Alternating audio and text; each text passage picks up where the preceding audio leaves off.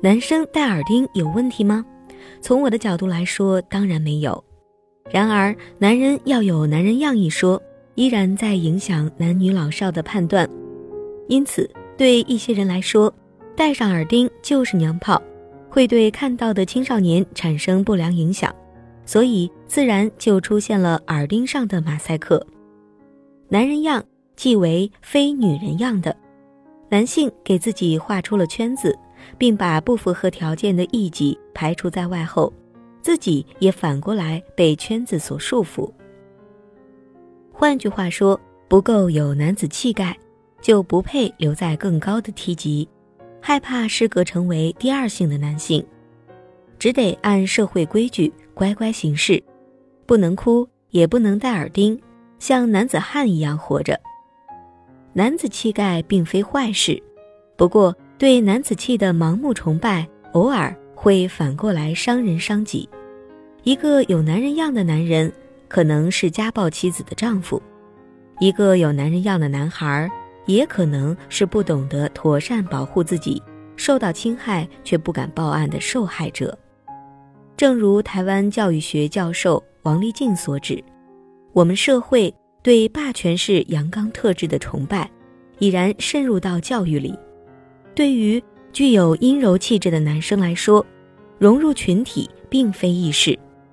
一位朋友谈起在小学三年级受到的精神创伤，老师叫我起来背课文，背到一半，老师一个巴掌打下来。一个男生声音这么小，像女生怎么可以？大声一点儿，我就尽量用非常大的声音说出来。没想到第二个巴掌还是打下来，这么小声，像女生一样。我就哭了，虽然还是有把课文背完，但是我不知道我那天是怎么度过的。从那天开始，我们班有同学会在走廊上、在课堂上笑我娘娘腔，为什么呢？因为我的娘娘腔是老师验证的，老师的两个巴掌验证的。由此可见，男性同样可能是男人样的牺牲品，在那位老师眼中。声音小和像女生画上等号，像女生又和第二性画上等号。你若没有男人样，我就用象征男子气概的暴力教育你。在性霸凌这件事上，学校往往是共谋，是老师和学生一起完成的。而出于保护孩子、让孩子健康成长的角度，或者只是单纯希望不要出现这么多娘炮的男孩子。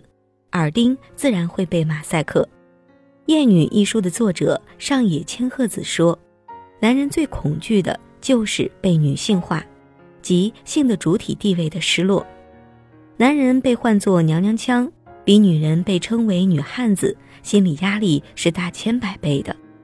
前者对男人来说是莫大的羞辱，后者却隐隐带有褒赞的意味。譬如。”认可其能力强或体格强健。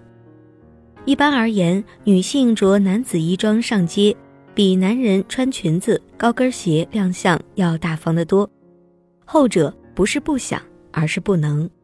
虽然都是性别角色的僭越者，但带有阴柔特质的男性，比起外形阳刚的女性，要受到更为严峻的社会惩罚。影视剧里的娘炮角色。恒常被塑造成阴阳怪气的凡人精，而男装女子却极尽酷帅之能事。观众往往对前者施以白眼，却对后者青眼有加。这并不代表女性赚到了，只是男女地位不平等的又一佐证。耳钉在这里似乎是对传统的刻板印象的一种挑战，也难怪被一些人视作不妥。无论观察现实生活。还是从文献中寻求答案，我们都可以发现，男性恐同者无论从数量还是程度上，都要超过女性恐同者。至于深层原因，可能是男人对失去性的主导地位有一种天然的恐惧感，在他们眼中，男同性恋者是违规越矩的存在，势必会动摇男尊女卑的性别格局。由于同性恋男子。没那么严格恪守性别的刻板印象，比如坚决不打扮自己，任由房间邋遢也不收拾，所以异性恋男人就把一些好习惯也当做非男性的标签，坚决不去染指，因为害怕变成娘炮。秋冬不敢擦润唇膏，哪怕嘴唇开裂出血，连基础的护肤保养都不做，任由脸上油光可见，坑坑洼洼。夏天不撑遮阳伞，甚至皮肤被烈日灼伤，这不叫男子气概，叫建立在愚昧无知上的鲁莽自大。耳钉这种东西自然更不能存在，毕竟这是属于小姑娘的首饰，大男人岂能染指？在天涯社区一条讨论撑伞算不算娘炮的帖子里，一位网友贡献了他的宝贵意见：“我就是夏天爱打遮阳伞的男人，而且不仅打遮阳伞，还买各种各样的男士护肤品。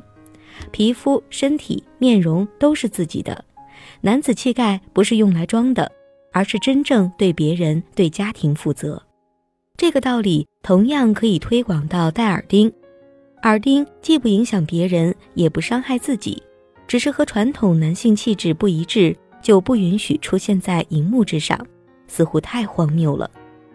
男子气概不是用来给人添堵，也不是用来让自己生活变得更糟的。你想不想当那个比他们聪明一点的男人呢？